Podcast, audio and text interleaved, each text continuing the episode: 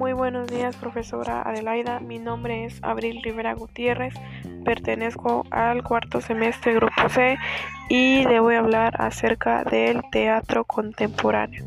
El teatro contemporáneo fue un movimiento cultural que surge en Alemania a principios del siglo XX. Tuvo una manifestación en un gran número de campos como literatura, cine, teatro, artes plásticas, música, fotografía, danza, entre otros. Este tipo de teatro engloba toda la producción dramática del siglo XX, con el descenso de la aristocracia y el crecimiento de la burguesía, surge un nuevo público para este teatro el cual demanda temas y formas distintas al melodrama, que hasta ese entonces triunfaba en los escenarios.